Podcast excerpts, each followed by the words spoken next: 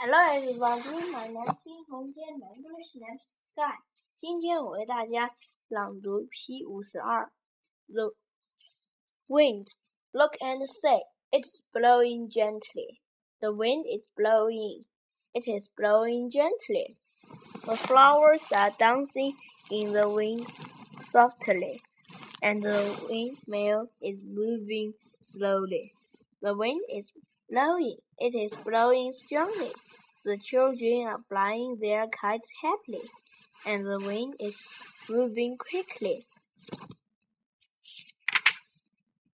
P 五十 Read the story, The Journey of Little Water Drop.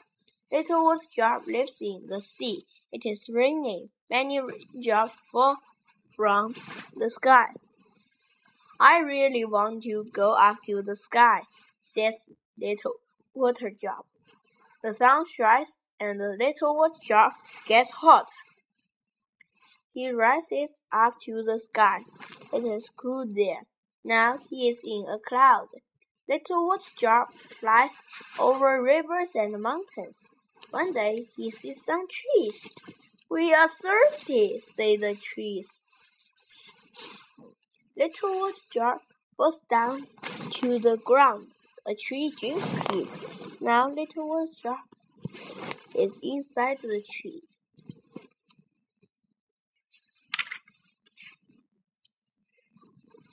Say next, the Yangtze River. The Yangtze River. Ah, the students are giving a report about the Yangtze River. The Yangtze River is very, very long. First, it starts high in the mountains in the west of China. Next, it runs down the mountains and through the beautiful Three Gorges. Then it meets more water from many other lakes and rivers. Finally, it runs into the sea. Does the Yangtze River run through Shanghai? Yes, our Huangpu River is part of the Yangtze River. That's right. Look and say. Kitty is in the kitchen with her grandma. What are you doing, Grandma? I'm making some tea. Would you like some? Yes, please.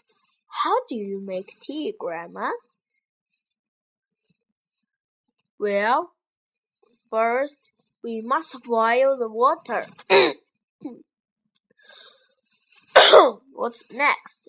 Next, we put some tea in the teapot.